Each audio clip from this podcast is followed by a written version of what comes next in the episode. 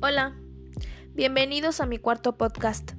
Soy Sara Daniela López Ávila del Telebachillerato de los Amoles, Romita, Guanajuato. Te invito a que escuches mi podcast sobre ¿por qué no se electrocutan los pájaros que se posan en los cables de alta tensión? Aquí en tu canal, Daniela Uchija.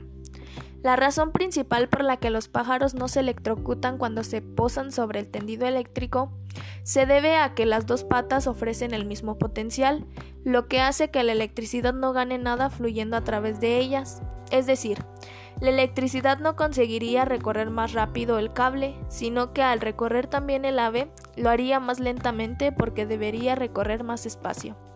Un destino fatal ocurriría si el ave tocara con una pata un cable y con la otra parte de la estructura u otro cable.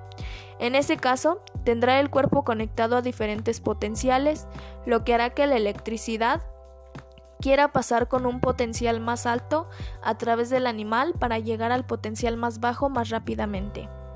Te doy las gracias por tu atención y hasta pronto. Nos vemos en mi próximo podcast.